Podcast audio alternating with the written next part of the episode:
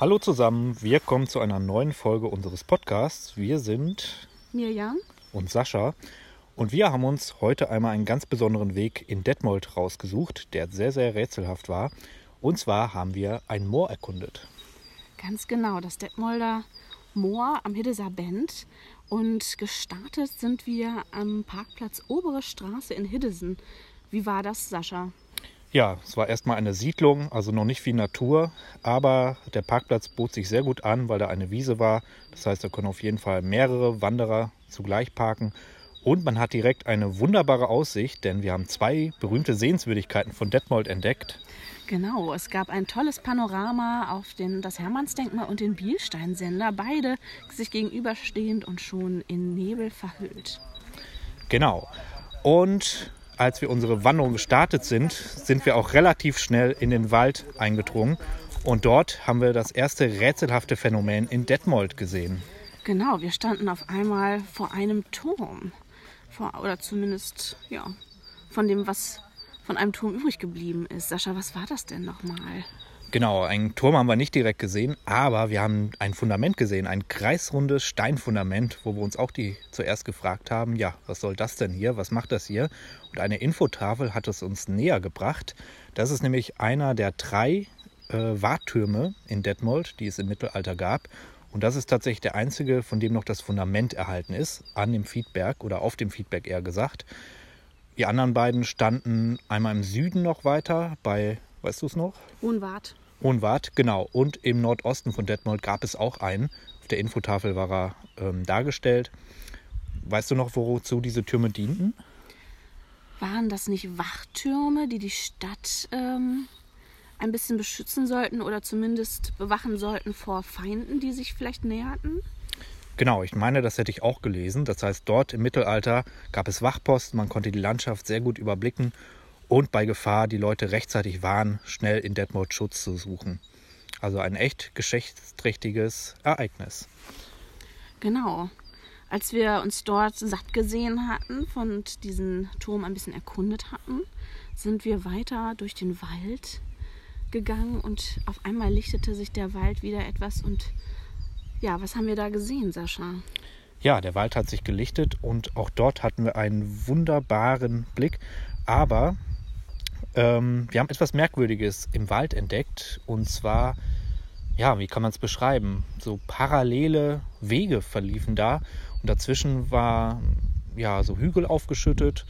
Die waren circa 100 Meter lang. Also es gab, glaube ich, insgesamt sechs lange We parallele Wege, dazwischen Hügel. Also es war auf jeden Fall etwas, was Menschen wohl erschaffen haben und nicht einfach in der Natur ähm, ja, von der, genau in der Natur gewachsen ja, ist. Genau. Ich wusste nicht, was da war aber du hast mich erhellt. Ganz genau. Das sind ähm, Schießstände oder eine, beziehungsweise eine Schießanlage aus den 20, Ende der 20er, Anfang der 30er Jahre. Und äh, die dienten dem Militär als Vorbereitung. Es gab ja zwar die Kaserne in Augustdorf, aber es gab in Detmold auch Kasernen, aber keinen Platz, wo man gut schießen konnte. Denn zum Schießen braucht man ja wirklich Platz und äh, ja, ein bisschen Ruhe, wo man keinen gefährdet.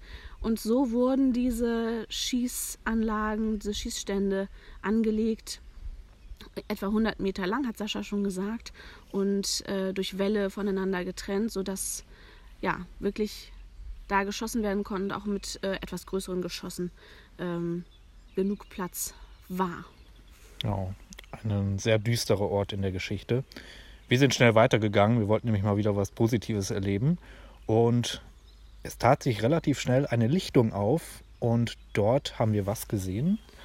Dort gab es einen kleinen Steg, ähm, der links ab vom Weg ging und wir haben dann mal uns entschlossen, diesen Steg zu erkunden. Und dieser Steg führte uns zu etwas ganz Besonderem, denn wir fanden dort das Detmolder Moor vor. Das ist deswegen besonders, weil es tatsächlich das letzte Moor im ganzen Teutoburger Wald ist, was noch vorhanden ist. Also auch dort gab es eine Infotafel, sonst wüssten wir das nicht. Früher haben die Bauern sehr oft Moore trockengelegt, haben den Tor verwendet, ähm, um ihre Felder zu düngen. Und dieses Moor, was eigentlich nur zwei Hektar ausmacht, aber es ist tatsächlich das letzte Moor, was im ganzen Teutoburger Wald noch so erhalten ist. und ja, heutzutage natürlich ein Naturschutzgebiet ist und wo sich auch ganz, ganz viele seltene Arten zurückgezogen haben. Und dieses Moor ist auch schon uralt gewesen. Weißt du noch, wie alt? Oh, ich weiß das nicht mehr, Sascha. Ja, ich habe es nachgelesen. 12.000 Jahre alt mindestens. Wow. Also quasi aus der alt. letzten Eiszeit. Wahnsinn. Wahnsinn. Und das in Detmold. Ja, dann sind wir, haben wir diesen Steg wieder verlassen. Der Steg ist angelegt, ganz schlau, damit Besucher das Moor zwar anschauen können, aber es nicht zerstören. Also eine sehr gute Idee, um diesen Ort zu schützen. Sind wir etwas weiter gegangen und kamen an einen Teich, den Krebsteich. Und ähm, ja, wie sah der Krebsteich aus, Sascha? Ja, im Grunde genommen so wie ein normaler Teich. Äh, bisschen getrübt, bisschen schwarz. Ähm, ja, wir haben uns direkt gefragt, warum er Krebsteich heißt. Wahrscheinlich, ja, die Begründung war ziemlich simpel. Genau, denn aufgrund dieses nährstoffarmen Moorwassers, was auch in diesem Krebsteich, der nicht weit von dem Moor entfernt ist, ähm, ist wurde dieser Teich früher zur Krebszucht genu genutzt. Viel anderes ist dort nicht, äh, ja, konnte dort nicht gezüchtet werden, weil es eben nicht genug Nährstoffe gab. Aber für Krebse hat es gereicht. Und ja, so hatten wir hier in Detmold leckere Krebse damals zu essen. Heutzutage haben wir da aber keinen Krebs mehr gesehen. Ich glaube, die Zeiten sind vorbei. Ich glaube lange schon. Wir sind weitergegangen durch den Wald und wir hatten immer ein ganz berühmtes Wahrzeichen im Blick. Und zwar hat immer auf uns Der Hermann. geblickt, so ist es. Das heißt, der war quasi unser Wegführer. Wir haben uns ihm auch ziemlich nah genähert, bis zu einem Waldparkplatz, wo man unter anderem auch den Hermann, den Berg, wo der Hermann draufsteht, besteigen kann. Genau, und anschließend führte unser Weg ähm, noch ins Heidenbachtal. Und dazu kann Miriam noch was erzählen. Ganz genau. Das Heidenbachtal ist auch ein Teil vom Ortsteil Hiddesen in Detmold. Und wenn man wandern möchte, kommt man eigentlich nicht äh, umhin, dieses Tal einmal zu durchqueren, sei es, ob man zum Hermann oder zum Bielsteinsender oder einfach durchs Moor und wieder zurück wandern möchte. Das war gestern eine schöne Runde. Ähm, und zwar wirklich eine Runde. Wir mussten keinen Weg doppelt gehen. Ähm, und genau, sind durchs Heidenbachtal gewandert. Genau, und unser letzter Standort äh, führte uns noch zum Kurpark Hiddesen. Ganz genau. Früher war Detmold ja ein Heilbad äh, aufgrund des guten Wassers und der guten Luft. Ähm, und aus diesen Zeiten stammt noch der Kurpark Hiddesen, wo damals Kurgäste äh, spazieren gehen konnten. Leider ist diese Zeit, in der Detmold wirklich so ein Tourismusmagnet war, schon etwas länger vorbei. Aber es war trotzdem sehr schön, diesen zu sehen. Genau, also ihr merkt, unsere Wanderung war auch nicht allzu lang, es waren circa 10 Kilometer, aber wir haben unheimlich viel in Detmold erlebt und viele rätselhafte Phänomene Detmolds ergründet. Genau, wir laden euch gleich noch ähm, die Wandertour einmal hoch, damit ihr sie auch gerne gehen könnt. Wirklich eine ganz zu empfehlende Tour in Detmold mit vielen Sachen zu entdecken.